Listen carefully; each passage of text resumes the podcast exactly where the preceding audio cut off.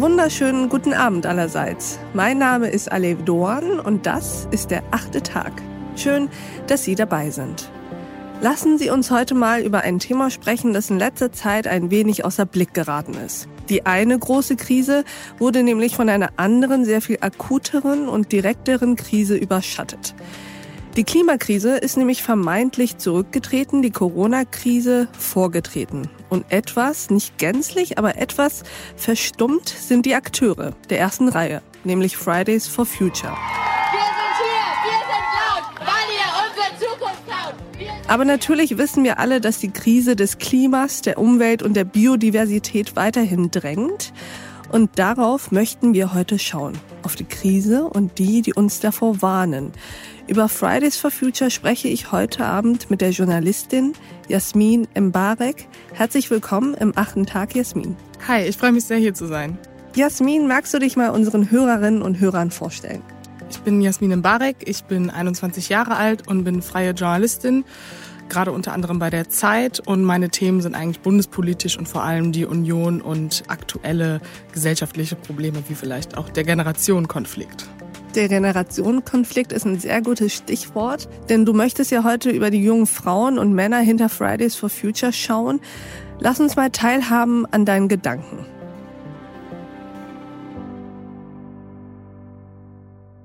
Ich bin der Auffassung, dass die Corona-Krise die Klimakrise sehr stark ins Ausgeschoben hat, aber dabei ein Problem verschärft hat, nämlich den Generationenkonflikt, weil wir nämlich genau dieses die jungen Leute haben Angst um ihre Zukunft und bangen darum, was passiert nach Corona und wir dürfen das jetzt nicht aus den Augen verlieren. Und gerade die ältere Generation eher aufs Jetzt schaut und den Schadensbegrenzung gerade für sie Thema ist. Und ich glaube, da ist ein großes Problem, dass sich das ausweiten kann im Sinne von, wenn wir jetzt keinen gemeinsamen Nenner finden, das zu verbinden und eine gemeinsame zukunftsorientierte Problemlösung zu finden, gerade auch über Fridays for Future, wird sich das nach der Corona-Krise so verschärft haben, dass die Zugänge sich einfach versperren. Was genau hat sich denn so verschärft durch die Corona-Krise? Ich glaube, dass der Zukunftsblick dadurch, dass wir nicht wissen, was durch die Corona-Pandemie kommt, verloren gegangen ist und eigentlich viele junge Menschen gerade bewegt, wie schaffen wir es auch nach der Krise, diese Klimakrise zu überwinden gemeinsam. Und ich glaube, dass das größte Problem dabei ist, dass Fridays for Future es nicht schafft, realpolitisch darauf zu schauen mhm. und die Älteren oder sagen wir mal die, die Klimakrise nicht als erstes Problem gerade ansehen, realpolitisch im Jetzt leben und gar nicht diese Zukunftsvision haben. Und eigentlich ist genau das eine Koalition, die die beiden zusammen schmieden müssten, dass der eine Partner schaut, okay, wir müssen auf die Zukunft achten, wir sind eure Zukunft, wir müssen mit dem, was jetzt passiert und was ihr uns hinterlasst, leben. Und die anderen wissen, okay, wir leben zwar im Jetzt, aber wir werden auch noch 20 Jahre leben, wir werden auch noch 30 mhm. Jahre oder 40 Jahre leben und wir sind zu sehr im Jetzt gefangen, weil uns gar nicht bewusst ist, was das Problem ist. Oder auch viele im Gegensatz zu jungen Leuten gar nicht auf dem Schirm haben, dass die Zukunft so beeinträchtigt sein könnte, weil es einfach überhaupt nicht so aktuell ist und sie sich damit nicht beschäftigen. Was glaubst du denn, woran scheitert diese Koalition? Also von wem muss jetzt mehr kommen? Müssen die Älteren verständnisvoller sein um die Sorgen und um die Zukunftsängste der Jüngeren oder müssen die Jüngeren ein bisschen mehr auf Frieden, mehr auf Koalition aus sein in Bezug auf die Älteren? Ich glaube, dass die jungen Leute lernen müssen, dass sie in der Bringschule sind im Sinne von, viele Ältere haben die Zukunft nicht auf dem Schirm und sind auch nicht dazu verpflichtet, sich um die jungen Leute jetzt gerade zu kümmern. Also so hart das auch klingt, dieses ihr müsst euch für uns ein wenig zurücknehmen und mit uns gemeinsam arbeiten, muss man sich erarbeiten als junge Generation. Und das schafft sozusagen die Generation Fridays for Future gerade nicht, weil die sehr akut auf ein akutes Problem schauen und dabei auch viele andere wichtige politische Themen vergessen, ob das jetzt Sozialpolitik, Wirtschaftspolitik, Energiepolitik ist, weil das sehr idealistisch ist und die andere Seite sich davon sehr provoziert wird und da blockt. Das heißt, es gibt da keine Kommunikation und Fridays for Future müsste eigentlich diesen realpolitischen Ansatz, wir müssen alle mitnehmen, weil sonst wird unser Vorhaben nicht funktionieren das müsste Fridays for Future und auch generell die Jugend realisieren. Aber man könnte ja auch sagen, die Älteren kennen diesen Idealismus aus ihrer eigenen Jugendzeit. Das heißt, warum müssten die denn nicht offener und verständnisvoller gegenüber den Jugendlichen sein? Du musst mir noch mal erklären, warum du findest, dass die Jugendlichen diesen einen Meter weiter auf die Älteren zumachen müssen und nicht andersrum.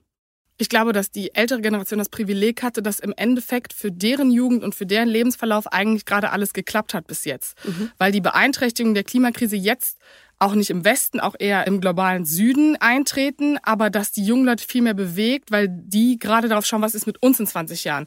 Das kann man ganz gut mit der Atombewegung zum Beispiel vergleichen, wo aber auch jetzt viele sehen, das war realpolitisch nicht gut gedacht an vielen Stellen. Also das heißt, den Idealismus, den verstehen diese Leute, aber Fridays for Future setzt ja teilweise solche Utopien auf und hat eine bestimmte idealistische Richtung, dass viele Ältere einfach diesen realpolitischen Effekt schon haben, schon irgendwie verarbeiten können, okay, wir müssen eigentlich realpolitische Zugänge schaffen, um diese Politik zu verwirklichen, was die auch mit ihren eigenen Idealen genauso hatten.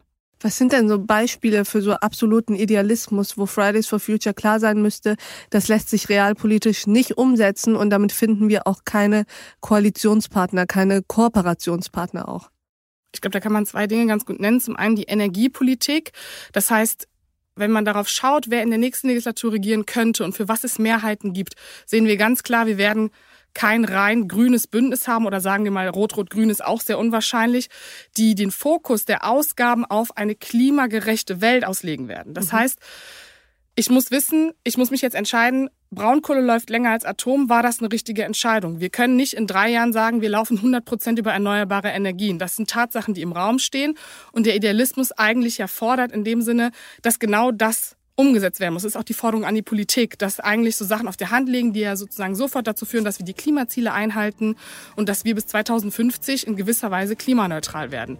Und wenn man weiß, für was es Mehrheiten gibt und dass es Menschen gibt, die das gar nicht politisch an oberster Stelle haben, auch einige junge oder mittelalte oder whatever, dann muss man sich im Klaren werden, okay, da müssen wir einen Kompromiss finden.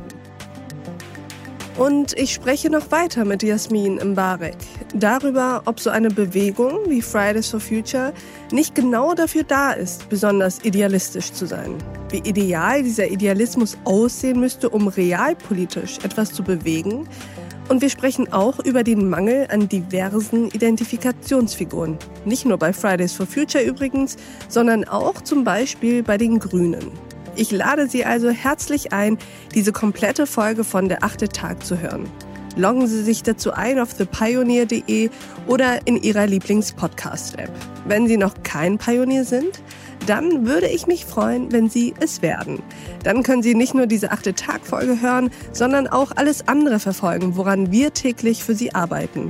Weitere Podcasts, Newsletter, Artikel, Reportagen, Live-Journalismus und Veranstaltungen, Politik, Wirtschaft, Tech News, Börse und Kultur. Wir bieten Ihnen werbefreien Qualitätsjournalismus. Das Einzige, was wir dafür brauchen, sind Sie. Ich wünsche Ihnen noch einen schönen Abend. Ihre Alev Doan.